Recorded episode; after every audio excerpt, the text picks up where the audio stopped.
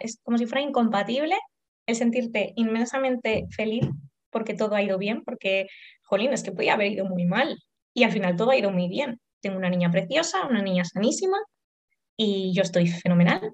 Bueno, con una cicatriz enorme, eh, muchos dolores, pero estoy, pero estoy bien. Pero estoy bien, sé que, sé que esto es cuestión de días, no pasa nada pero, pero no es incompatible con sentirse también inmensamente triste por ese parto que no ha sido.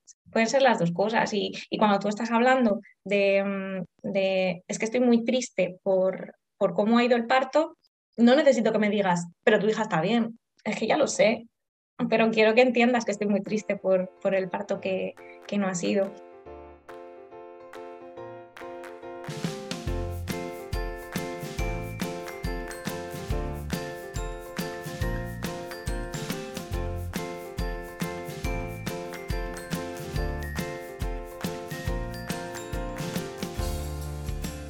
Bienvenida, esto es Planeta Parto, el podcast en el que hablo con mujeres sobre sus relatos de parto y la manera única en la que dieron a luz a sus bebés.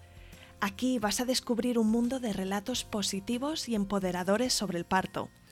Yo soy tu anfitriona, Isabel Anthony, médico de formación, emprendedora, mamá de tres hijos y activista a favor del parto respetado. Acompáñame cada semana y escucha relatos emocionantes, conmovedores e informativos que te ayudarán a conocer y vivir el parto de otra manera.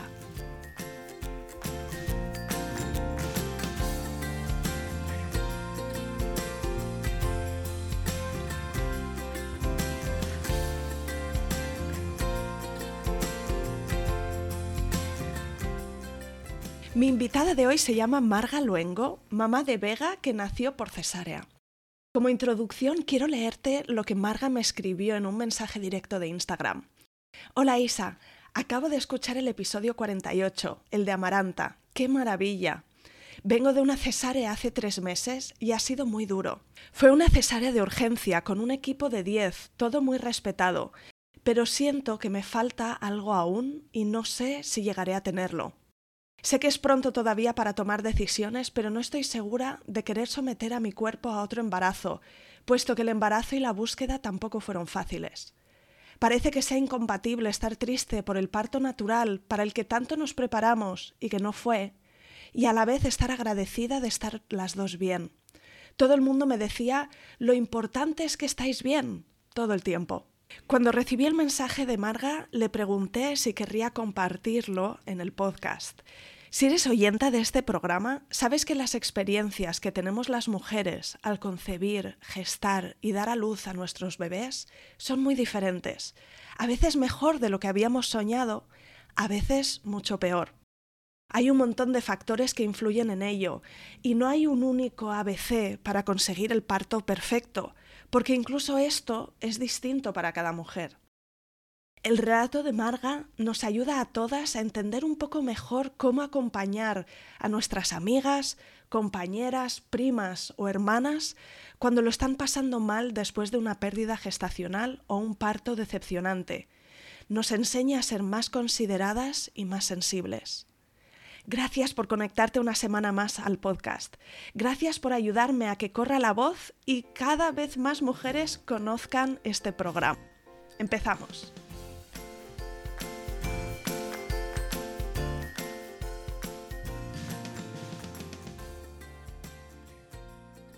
Bienvenida, Marga, y mil gracias por estar conmigo hoy. Gracias a ti. Quiero preguntarte en primer lugar que me cuentes un poquito sobre ti, pues cuántos sois en vuestra familia, de dónde eres, eh, dónde vives, a qué te dedicas.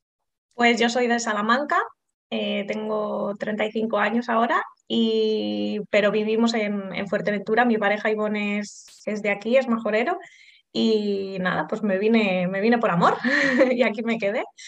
Y somos él y yo, un perrito, y ahora pues nuestra niña Vega, que tiene cuatro meses. Muy bien, felicidades por tu maternidad. Muchas gracias.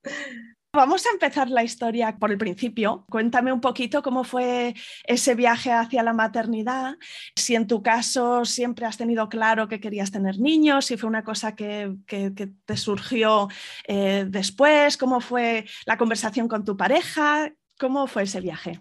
Pues en mi caso yo creo que siempre es algo que había tenido claro que quería, que quería vivir, quería vivir la maternidad. Y bueno, pues tuve la suerte también de encontrar una pareja que también estaba dispuesto a ello, que no siempre pasa. Y bueno, nos gustan mucho los niños, al final somos los dos maestros, que bueno, no quiero decir que está intrínseco con la, con la profesión, pero bueno, en nuestro caso sí. Y mm, el problema era siempre como el, el momento, cuándo, como nunca, nunca parece el mejor momento. Una vez que tienes estabilidad geográfica, que era algo que yo había estado buscando mucho tiempo, como que te falta un poco el, el trabajo, la economía o lo que fuera.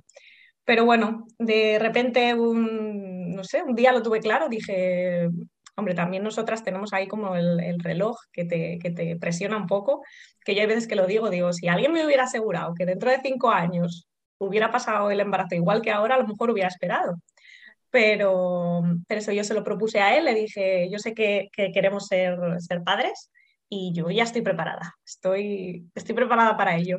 Y, y, bueno, él se quedó un poco en shock y unas semanas más tarde me dijo, venga, vale, vamos a intentarlo. Y, y nada, pues nos pusimos a ello, fue justo durante la pandemia y como en, en julio así yo tuve el, un test positivo, pero eso acabó en pérdida gestacional a las seis, siete semanas. Entonces, pues bueno, nos duró poquito la ilusión.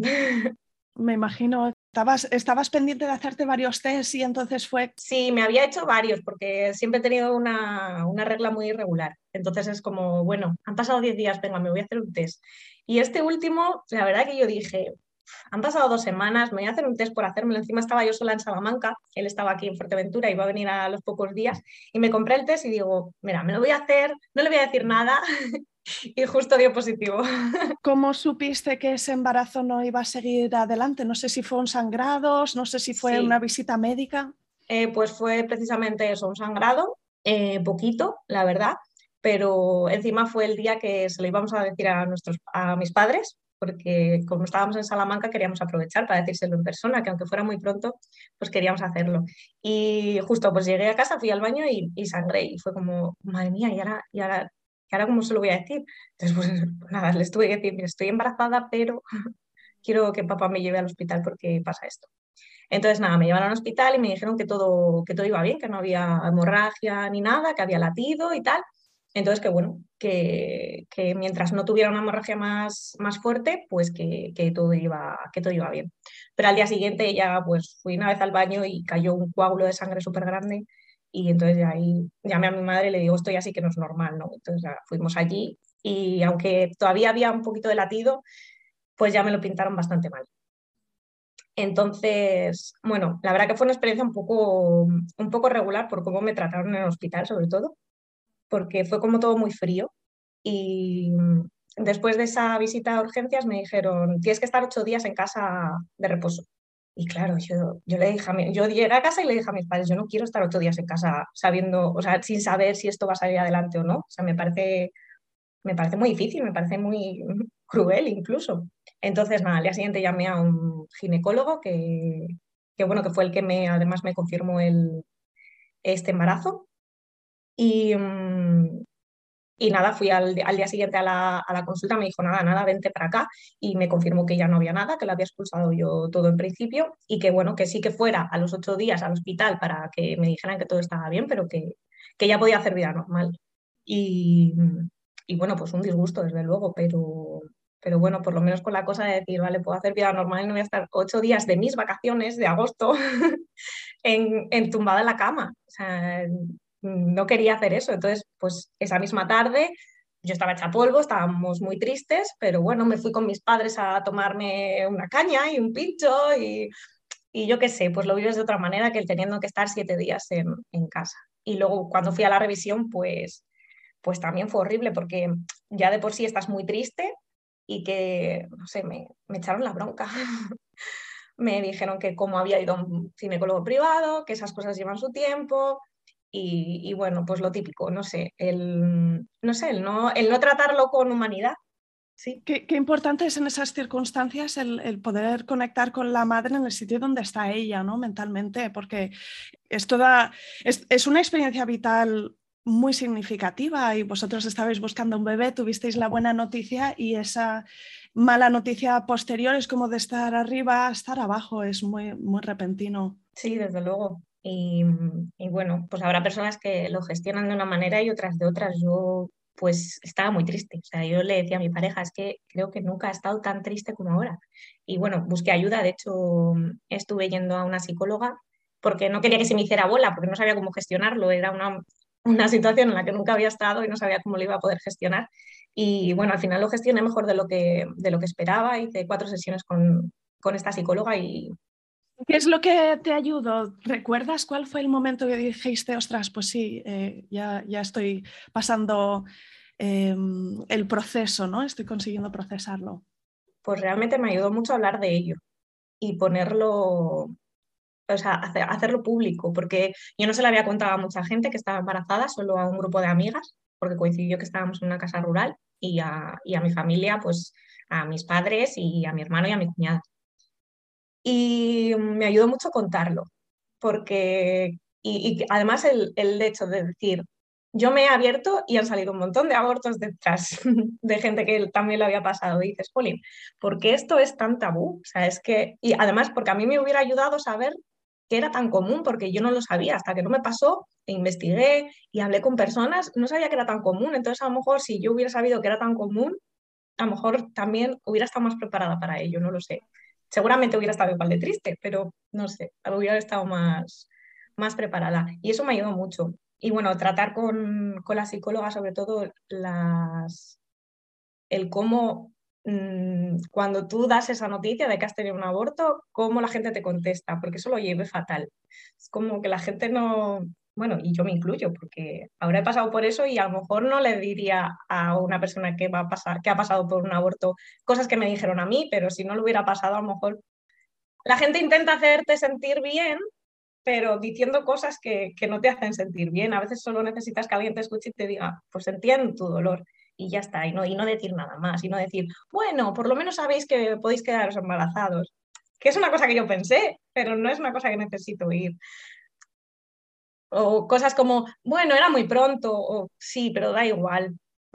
es como el, el, ginecólogo, por ejemplo, el que me confirmó el, el aborto, me sentó ahí me dijo, me dijo, vas a escuchar esto, vas a escuchar lo otro, pero es un duelo y lo tienes que pasar.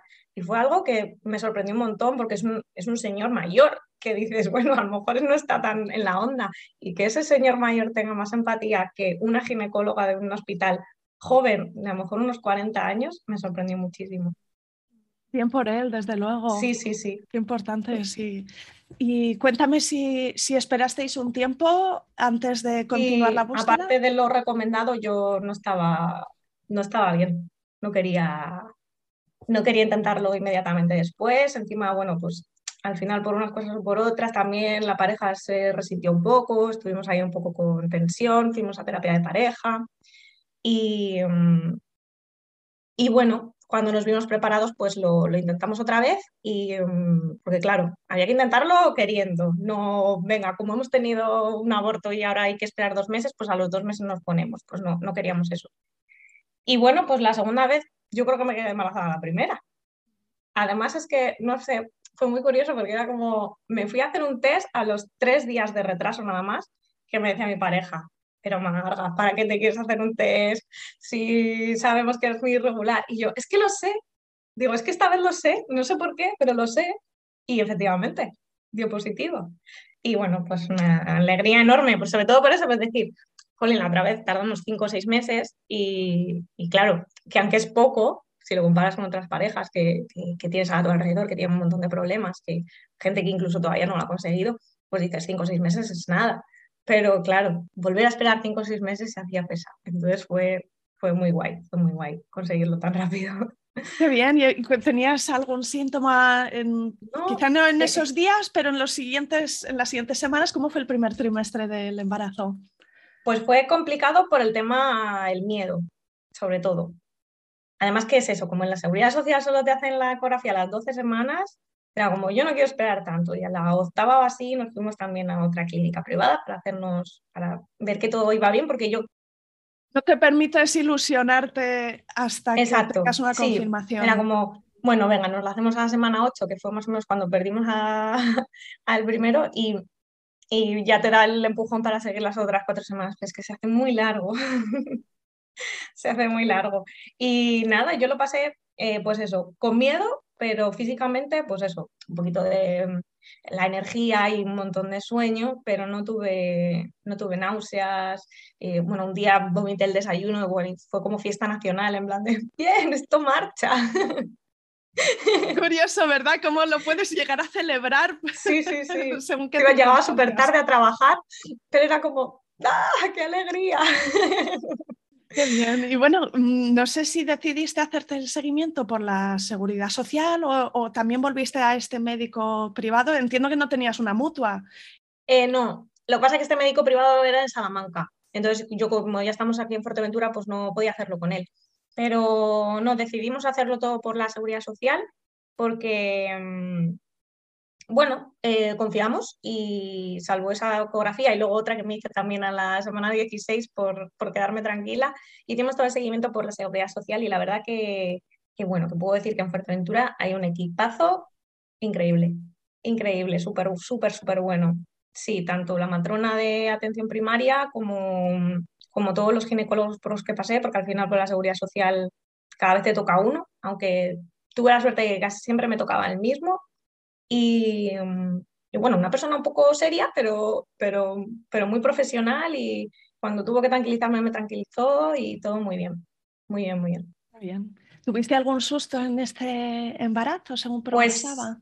Pues, sí, la verdad que fue, ha sido un embarazo que, que, bueno, una vez que pasa dices, pues ni tan mal, pero en la semana 20 mm, con la ecografía esa nos dijeron el, el riesgo alto de síndrome de Down, entonces nos hicimos el, el trisonim que dio negativo, pero claro, ya es ahí pues unos días de, más de nervios todavía de lo normal. Y luego más adelante, pues, eh, no, eso fue en la semana 12.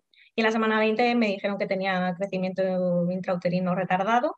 Entonces estuve todo el segundo trimestre de, de reposo. No podía hacer prácticamente nada y para que la niña creciera. Y, mm, y bueno, eso duró hasta el final del, embarazo realmente. la semana 37 ya me dijeron, bueno, puedes hacer vida normal. Y yo, pues ya lo puedo porque estoy enorme. no estoy entrenada.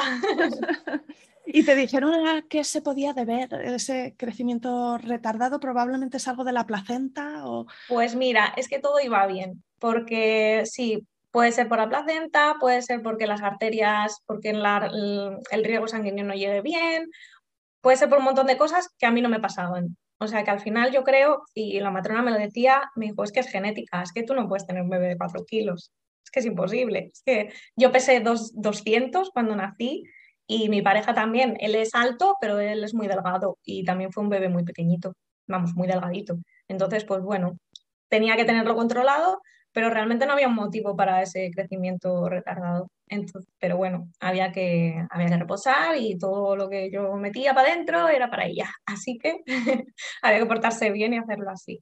Reposar y, y, quizá hacer un control un poco más cercano o más frecuente. Sí, al principio era cada semana, luego me lo pusieron cada tres semanas. Que mira, al final fue la niña más ecografiada, de yo haciéndome ecografías por la privada, y al final ¿Y tú lo viviste con un poco de ansiedad?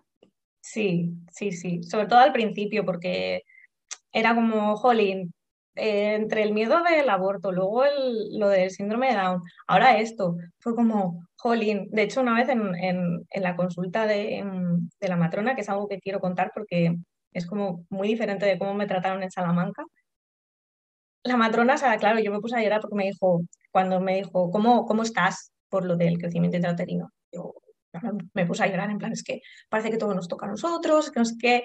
Ella se levantó de su mesa, se agachó en el suelo y me, puso, y me estuvo acariciando y me estuvo diciendo, es que es así, es que hay parejas por las que pasáis por todo, por todos los pasos, os lleváis un montón de disgustos y hay parejas que lo viven en el embarazo como, como, como nada, pero esto es así, es, y es como, qué cercanía, encima con COVID y con todo, ¿sabes? Esa persona que se levanta, que se, que se, que se sienta en el suelo a, acariciarte la pierna y a decirte que todo va a ir bien.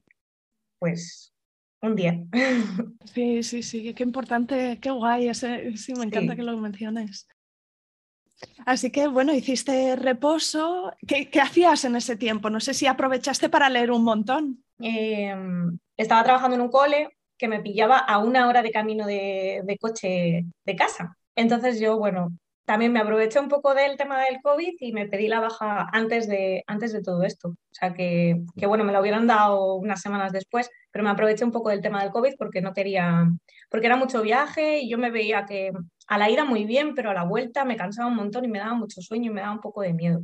Intenté pedir la baja, me la dieron enseguida sin, sin ponerme pegas y, y nada, y a las dos semanas pasó esto, así que bueno, estaba en casa tranquilamente. ¿Y el reposo en qué consistía? ¿Era de verdad que estabas en la cama absolutamente todo el tiempo? No, no, no. No, a ver, yo hacía, a ver, vida normal, un poco sedentaria. A ver, yo estoy acostumbrada, pues eso, a hacer, hacer mucho deporte, a, caminar, a salir con el perro y hacernos 5 o 6 kilómetros, pues eso lo tuve que dejar.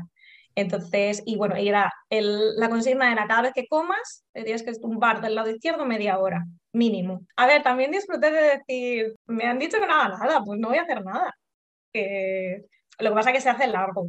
Al principio me lo tomé muy bien, pero luego ya era como, ojo, se hace largo. De hecho, bueno, en el tercer trimestre al final por mi cuenta y riesgo un poco por salud mental, pues empecé a hacer un poquito más de deporte, me apunté a unas clases de pilates y de yoga para embarazadas y tal, porque, bueno, como ya me habían dado un poquito de luz verde de, venga, van a ser ahora los controles cada tres semanas y la matrona me había dicho que, que era cuestión de genética, pues me relajé un poquito y yo lo necesitaba. ¿Y aprovechaste para leer? ¿Tenías interés por, por, prepararte para quizá el parto, quizá la lactancia, la maternidad? Un poco que, ¿A qué dedicaste tu tiempo? Pues mira, la verdad que tuvimos una suerte tremenda de que el Cabildo nos puso un curso de maternidad y paternidad consciente, que encima era gratuito, que no te lo tienes que pensar, o sea, llega, pues te apuntas porque es gratis. Pues con una doula de, de Las Palmas que se llama Carol, en Instagram es Carol, Carol Doula Las Palmas, creo, y mm, ella trabaja con una asociación, Asociación Espacio Vida,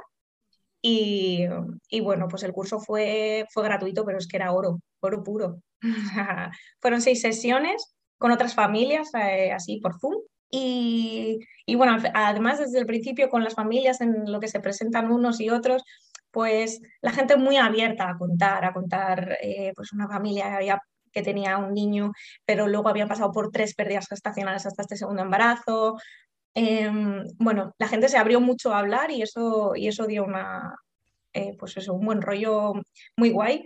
De hecho, seguimos en un, en un, grupo de WhatsApp y nos mandamos audios de siete minutos contándonos nuestras, nuestras miserias de la maternidad, también a las alegrías también. Y, y, fue muy guay. Fueron seis sesiones, pues una de mm, sobre el embarazo, otra sobre el posparto, otra sobre el parto, la lactancia, vamos, tocó un poco de todo. Y, mm, y bueno, ella nos dio una bibliografía aparte y sí que me leí algún libro pero vamos, que el, curso es que era completísimo, que al final con, el, con, el, con los libros que yo leí y la preparación al parto también de la seguridad social, que también fue muy buena con, con esta matrona que te digo, pues la verdad que, de hecho, es que hubo una sesión con Carol de estas que dices, es que quiero parir. lo, decía, lo decía un, un, otro chico, decía, es que tengo ganas de parir yo, y es que era, era tal cual. Yo al principio, en el primer embarazo, de hecho, para mí era como todo muy idílico el, el, lo que es el embarazo. Esos nueve meses, como, ay, qué bonito va a ser, qué tal. El, parto no, el parto es un trámite horroroso por el que hay que pasar y ya está. Y esto me cambió la visión totalmente. totalmente. De hecho, bueno, claro, yo ya llevaba un embarazo un poco así complicado que de idílico no estaba haciendo nada. Y, mm, y claro, mi idea era pues el parto que pase mm, rápido, con epidural a tope, y de hecho no, de hecho al final hice un plan de parto para un parto natural. Así que fueron cambiándose tus ideas en base a esa información, esas experiencias que escuchabas. Y, mm. y, empezaste a definir otro tipo de preferencias, ¿no? De, lo quiero vivir de otra manera. cambió radical mi idea, era como, yo quiero vivir esto que me cuenta Carol y quiero, además que bueno, que al final también conociendo, teniendo la información de que un parto natural, la recuperación es mucho, menos, mucho mejor y, todo eso, pues oye, también, también es, un, es un plus. Pero sí, fue como ahora quiero vivir esto, quiero vivir esta experiencia y quiero, quiero disfrutarla. Entonces también me puse a leer mucho. Eh, bueno, el libro de parto de Ivone Olza, que ya lo han comentado varias, varias personas que han participado en tu podcast, pues también, también me, me gustó un montón. Me leí el de Laura Gutman, también de La maternidad, luces y sombras, que aunque me pareció un poco, un poco anticuado algunas cosillas, otras fueron como, sobre todo de cara al posparto, pues muy bueno. El bebé es un mamífero también. Y um, esos fueron los tres libros así que más me, que más me ayudaron. Y en cuanto al parto, ¿tenías alguna preocupación recurrente, algo que, quisieras evitar o algo que... Hombre, yo era, um, era realista también, en plan, a ver, no quiero que me pongan la epidural, pero si me la tengo que poner, me la pongo. Sea, porque no sé, no sé cuál es mi umbral del dolor en esta situación, porque es que nunca la he vivido. O sea que, em, más que expectativas, pues mi deseo era que, que, fuera así, pero si no podía ser así, pues, pues no pasaba nada. No tenía ningún, ningún reparo. Quería vivir la experiencia, desde mi control también, porque a raíz de que él es mucho también, pues te metes en redes sociales, descubrí también la violencia obstétrica, que no sabía que existía, y era como, vale, quiero tener el control. Entonces eh, me preparé mucho para ello, eh, preparé un plan de parto muy a conciencia, que bueno, luego cuando se lo presenté a las matronas me dijeron, mira, presentarlo, pero es lo que hacemos aquí, o sea, no estás pidiendo nada fuera de, nada fuera de lo normal, así que preséntalo, pero estate tranquila porque porque es lo que hacemos aquí, no hacemos nada que... De hecho, me recomendaron incluso, y pon también esto que, te va a gustar, el, el óxido nitroso, eh, el espejo, que yo decía, un espejo, ¿para qué quiero un espejo? Me explicaban para qué el espejo y dije, ah, pues venga, también lo pongo. O sea que bueno, que ellas también me, me, dijeron, es que vamos por este, por este camino, así que, así que muy bien. Mm. Pues cuéntame, Marga, cómo fueron esos últimos días de embarazo, si el parto se desencadenó como muy rápido, si te fue avisando con contracciones las semanas anteriores, ¿cómo te sentías hacia el final? Pues a partir de la semana 37 hubo algunos, algunos días en los que tenía contracciones así durante un par de horas que dices, madre mía, esto ya, esto ya está. Pero no, luego se, luego se paraban y llegué a la semana 41 más 4 que claro, ya me estaban hablando de, inducción, o sea, me puse de parto un sábado, pero el lunes me iban a inducir. Y de hecho, la semana anterior me habían hecho la maniobra de Hamilton, que mira, por ejemplo, fue una de las cosas que yo puse en el plan de parto que no quería, pero el ginecólogo que me la hizo eh, me lo explicó todo muy bien. Eh, dice, te doy tiempo para pensártelo, no hace falta hacértela hoy, que la puedes hacer, venir a hacer mañana o pasado, cuando tú quieras, vienes, te la hago y ya está.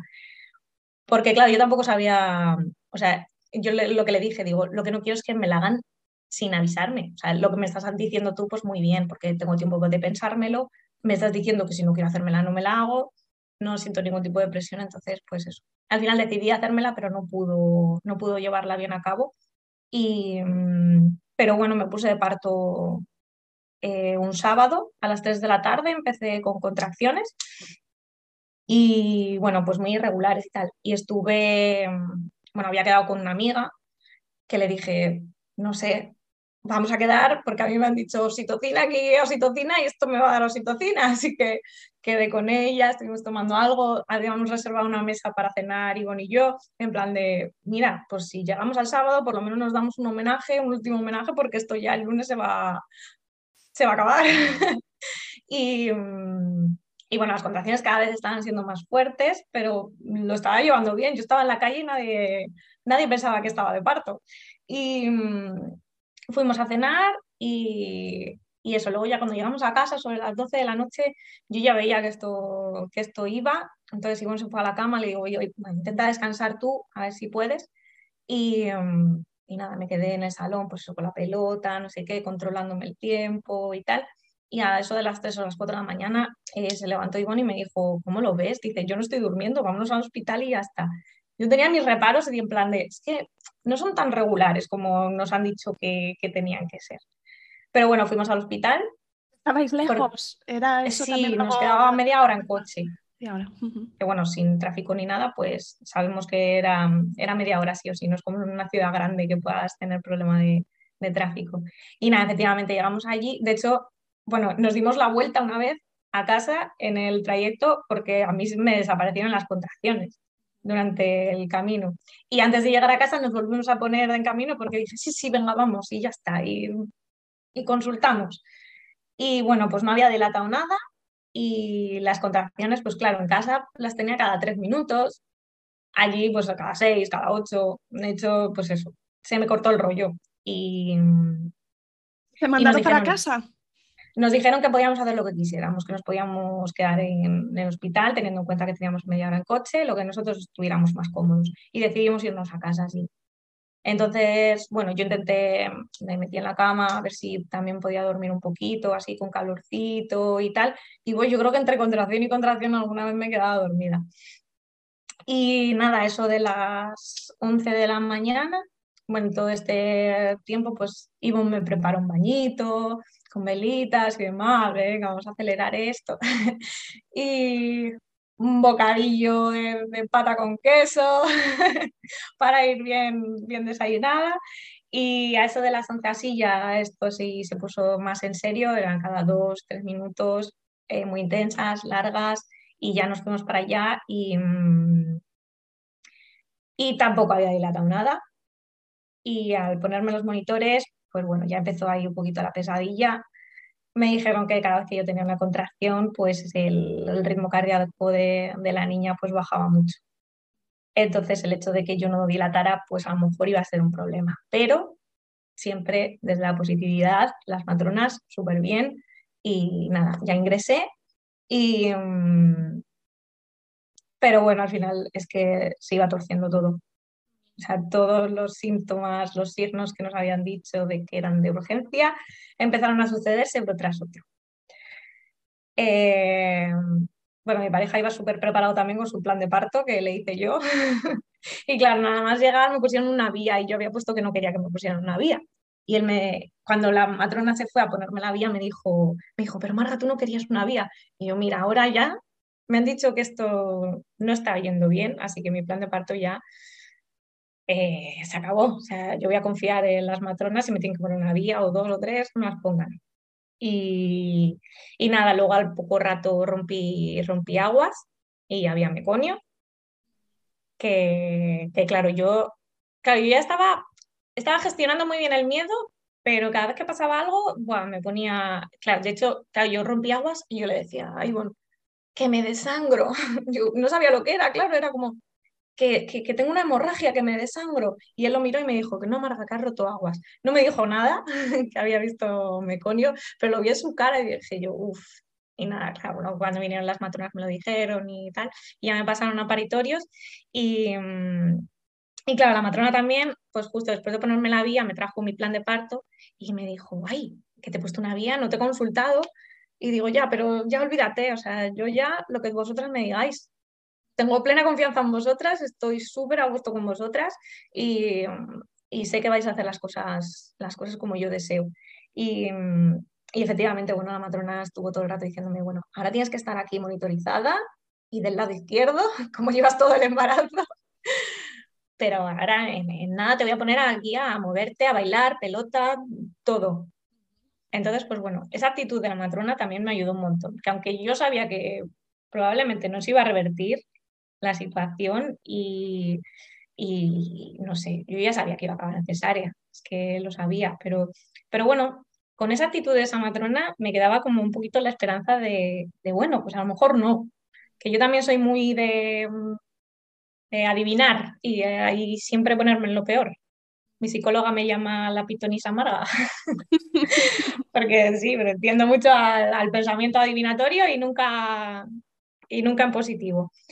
Pero bueno. Y en ese momento tú tenías contracciones, habías roto bolsa, pero lo que te preocupaba era que no, no iba progresando la dilatación, ¿no? Eso, eh, y, que eh, en el monitor mm, tu bebé pues estaba dando señales de sufrimiento fetal, quizás, ¿no? Con un latido un poco más lento, el meconio. O sea, era porque la dilatación no parecía que, que el parto estuviera progresando. Claro, si ella, o sea, si, mm, si, no hubiera habido sufrimiento fetal, pues hubiéramos tenido paciencia eh, con mi dilatación, pero claro, tenía que ir rápido. y, mm, y yo a las tres horas o así seguía, seguía sin dilatar. Entonces me, mm, me dijeron que me iban a poner oxitocina para que, para que fuera más rápido. Y, y, claro, yo ya sabía que con la oxitocina las contracciones iban a ser más fuertes. Pero bueno, como hasta el momento las había llevado súper bien, porque la verdad que entre que lo estaba llevando muy bien y que la matrona me preparó mis aceititos esenciales con, y Ivonne me masajeaba, la matrona le decía cómo masajearme, la verdad que, que lo llevaba muy bien y dije, bueno, pues venga, oxitocina va a ser más duro, pero, pero bueno, vamos, vamos a por ello. Y estaba a la espera de que se quedara el óxido nitroso libre, pues la matrona me dijo, es que con esto seguro que, seguro que lo, vas a, lo vas a llevar bien, pero nunca llegué al óxido nitroso.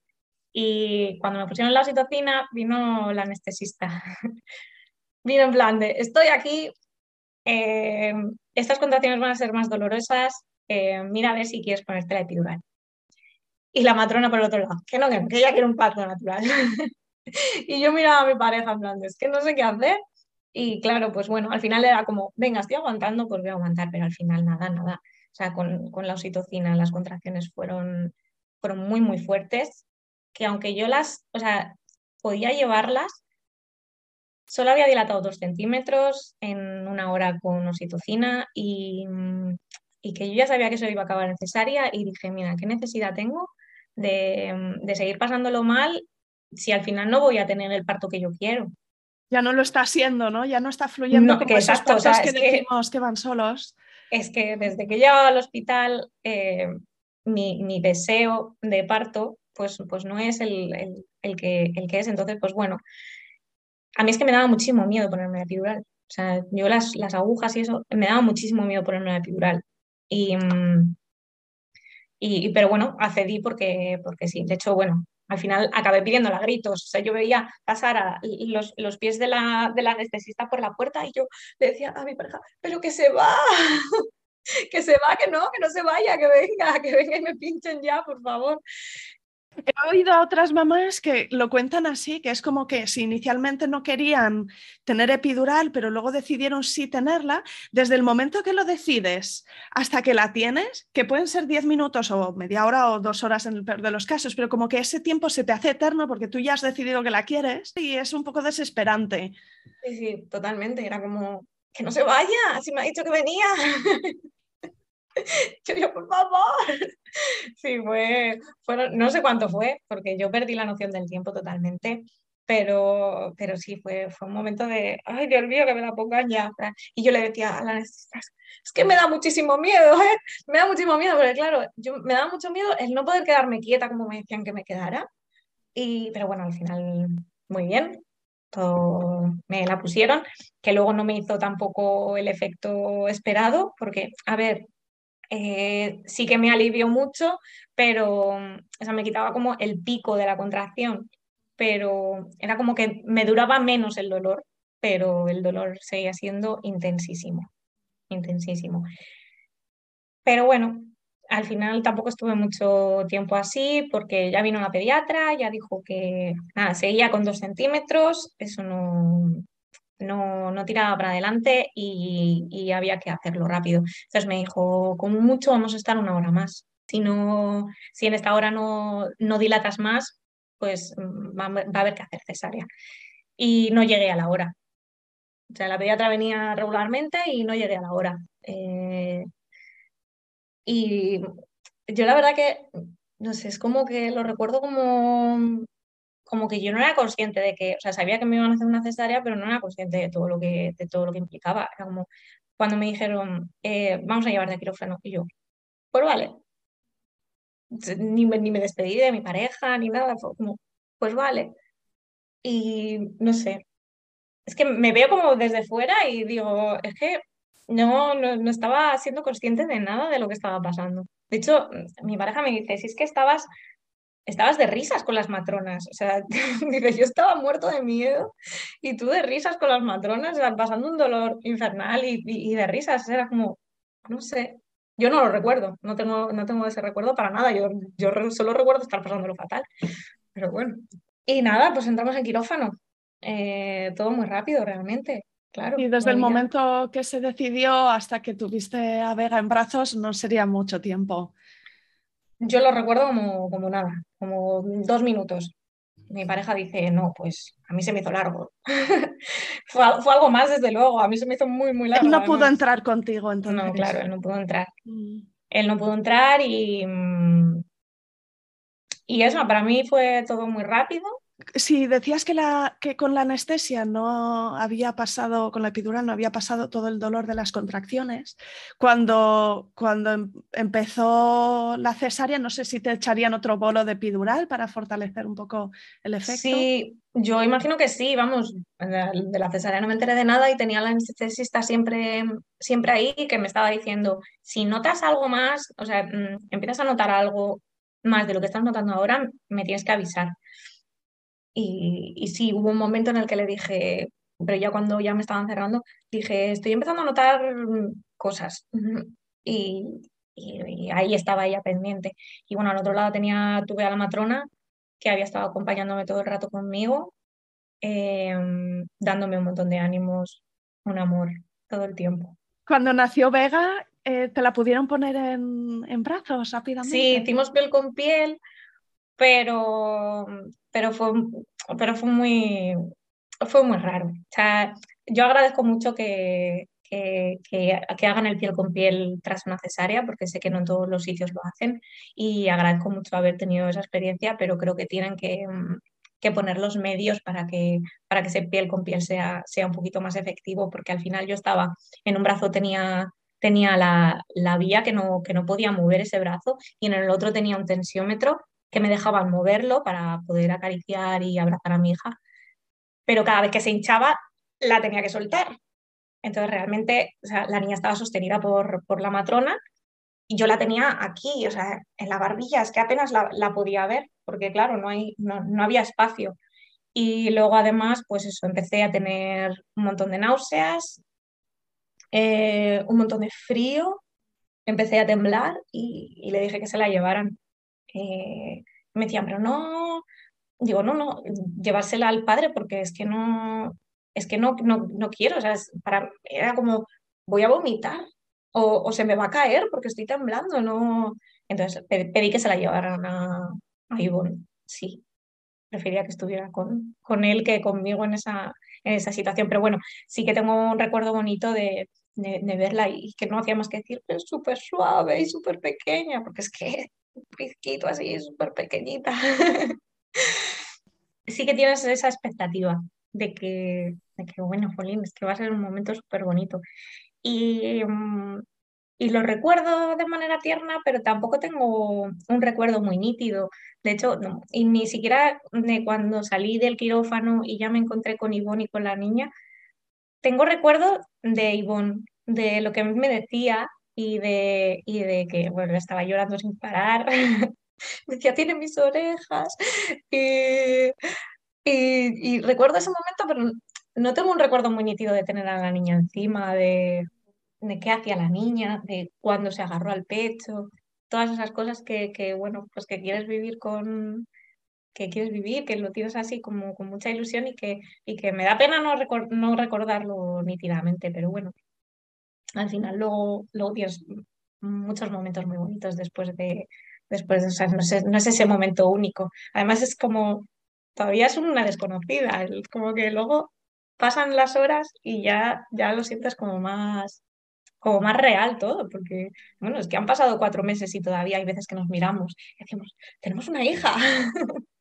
Sí, así es. Bueno, de hecho tú me, escribiste hace, hace, unas semanas y eh, me decías que uno de los episodios de este podcast, el episodio con Amaranta, con Amaranta, sí. que bueno, era el que te había eh, hecho escribirme, ¿no? Que mm, no sé si lo habías escuchado antes de dar a luz o, vino después. No, lo escuché después.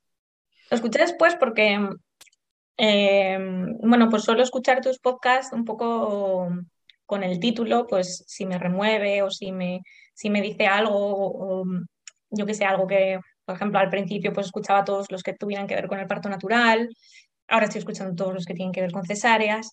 Y, mm, y sí, ese me removió mucho porque, pues, es que después de la cesárea, yo pues, le dije a mi pareja, digo, es que, a ver, yo sé que es muy pronto para decidirlo, aún, aún a día de hoy, cuatro meses más tarde, es muy pronto para decirlo, pero no sé si quiero volver a pasar, a hacer pasar a mi cuerpo por, por un embarazo, lo primero, y mm, ahora se disipan un poco, es como, cada vez es, lo del embarazo sobre todo es como menos, pero, y, mm, pero por, un parto, o, mm, sabiendo sobre todo que pueda acabar en cesárea, porque eh, yo viví la recuperación de la cesárea eh, pues muy mal, muy mal. O sea, tanto física como psicológicamente. Entonces, el, podcast de Amaranta, el decir, Jolín, ella tuvo un parto natural después de dos cesáreas, o sea, lo consiguió, además, ella cabezona muy bien.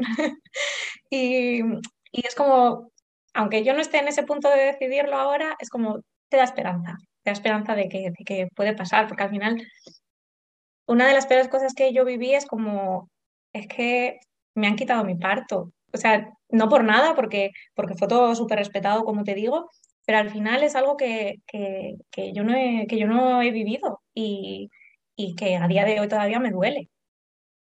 Que el, eh, pues eso, las, las dos primeras semanas, claro, físicamente eh, inútil.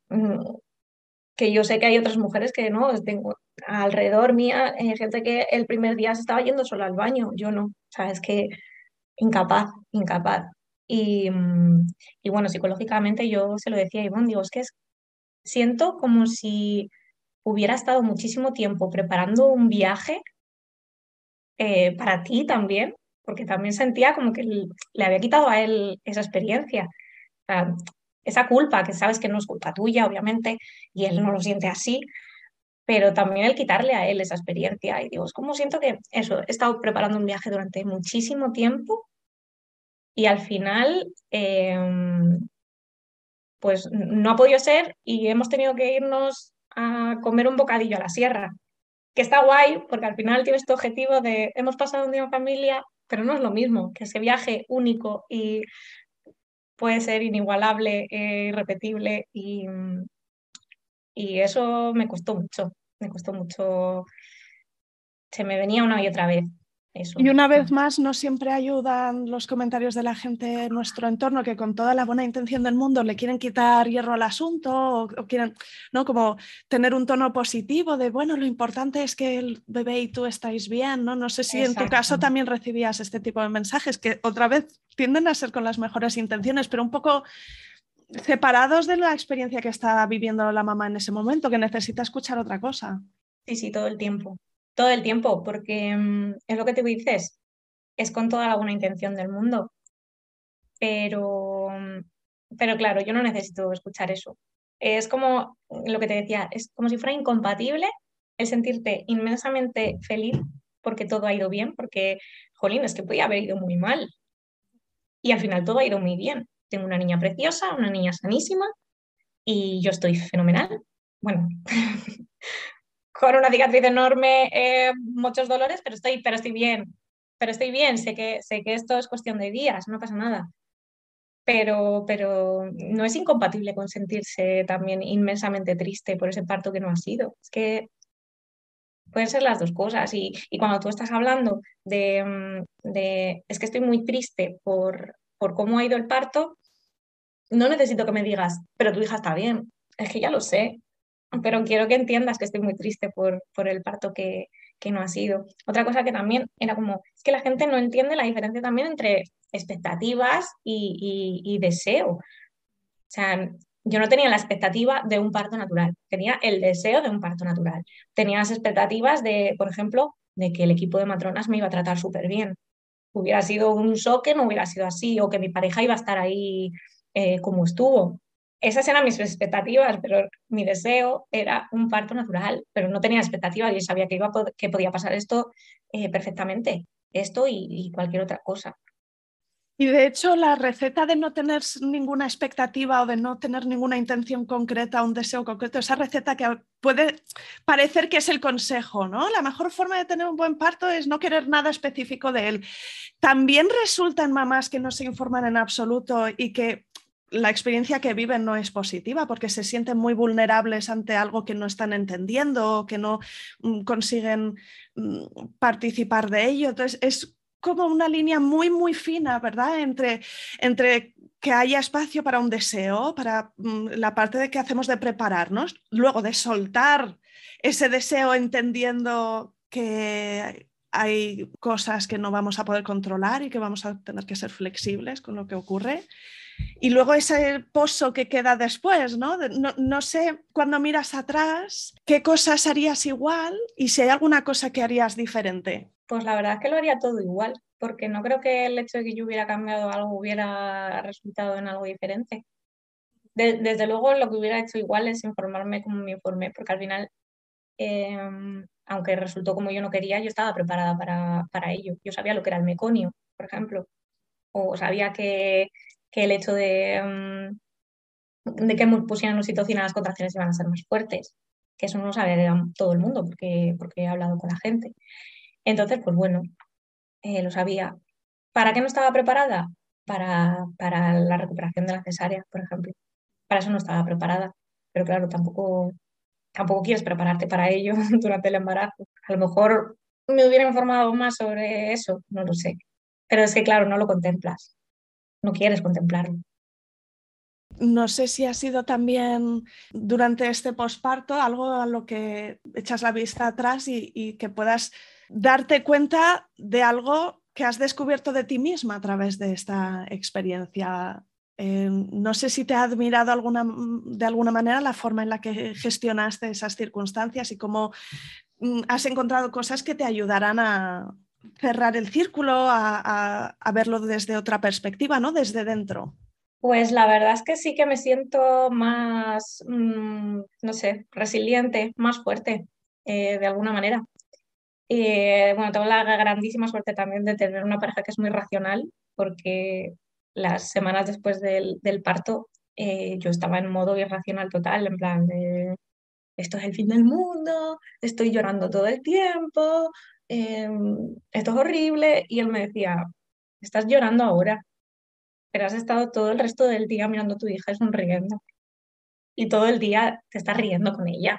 Dice, no, estás súper triste. O sea, estás súper triste por, por, por cómo ha sido todo, pero estás feliz también. Y gracias a que él me lo hacía ver, porque realmente yo, o sea, todos los días tenía un momento de esto es el fin del mundo, todos los días, durante dos semanas. Luego eh, cambió todo mucho cuando vinieron mi familia a verme, bueno, vinieron a los 15 días y que claro, como se retrasó tanto, nosotros queríamos como un mesecito de, adaptación, pero como se retrasó tanto, pues al final vinieron a los 15 días porque ya tenían el vuelo y no podían cambiarlo. Y, y bueno, tampoco quería que lo hicieran. Y, y bueno, pues esa semana también estuve mucho más desconectada de mis sentimientos, de la cesárea, de todo. Además que nos ayudaron un montón, que no hicimos nada. Además también nos dieron muchísimo espacio. Y, mm, y esa semana fue, fue muy guay, porque me desconecté mucho de, de, darle vueltas una y otra vez, una y otra vez, y me, y me enfoqué mucho en, en disfrutar de, de, de, ese primer encuentro con, con la primera nieta de la familia, la primera sobrina.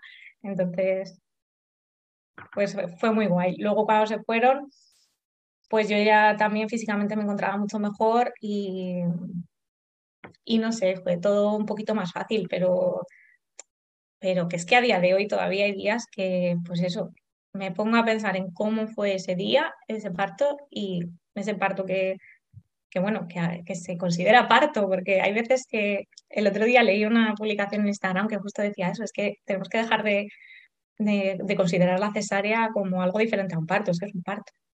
Y, pero sí, porque sigues teniendo comentarios de la gente. Hace poco también una vecina con la que he hablado dos veces en mi vida me dice, ay, qué suerte tuviste con la cesárea, porque yo tuve dos partos vaginales y cómo duele eso.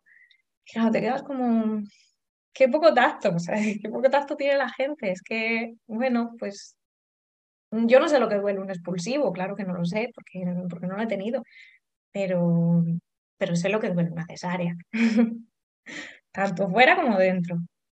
Entonces, sí, la verdad que los, es eso, los comentarios del entorno, em, a pesar de que, de que sabes que los vas a tener, igual que, el que opina sobre la maternidad y sobre cómo tienes que educar o mm, tapar o, lo que sea al bebé, eh, están ahí, sabes que van a llegar, pero cuando llegan, yo por ejemplo lo he llevado mal, todo eso, eso lo he llevado muy mal.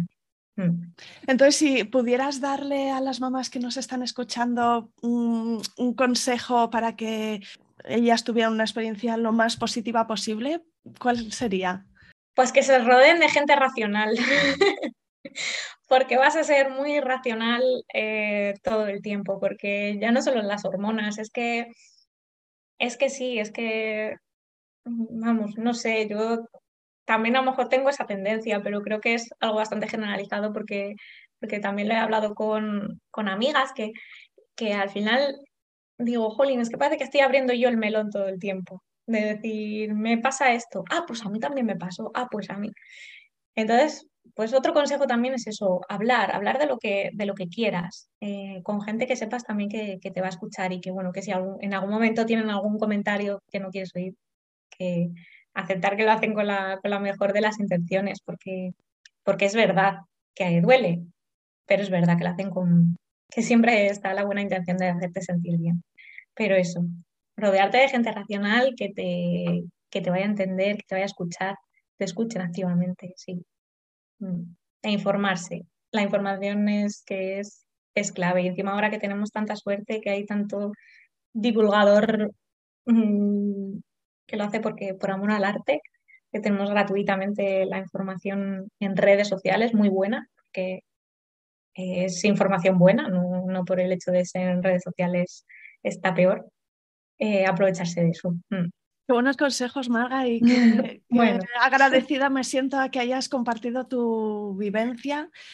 Gracias a ti, porque creo que ha sido bastante terapéutico para mí y quizás me, ayude a cerrar ese círculo que hablábamos al principio.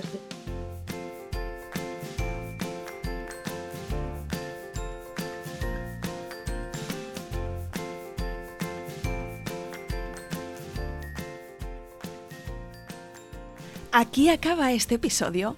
Si te ha gustado, no te olvides de suscribirte a Planeta Parto en Spotify, iTunes, Evox o Google Podcast, para que puedas ver los nuevos episodios en tu lista de reproducción. Además, puedes ir atrás y encontrar una estupenda biblioteca de relatos de parto de todo tipo que espero te empoderen y te ayuden en tu propio camino. ¿Te puedo pedir tu ayuda?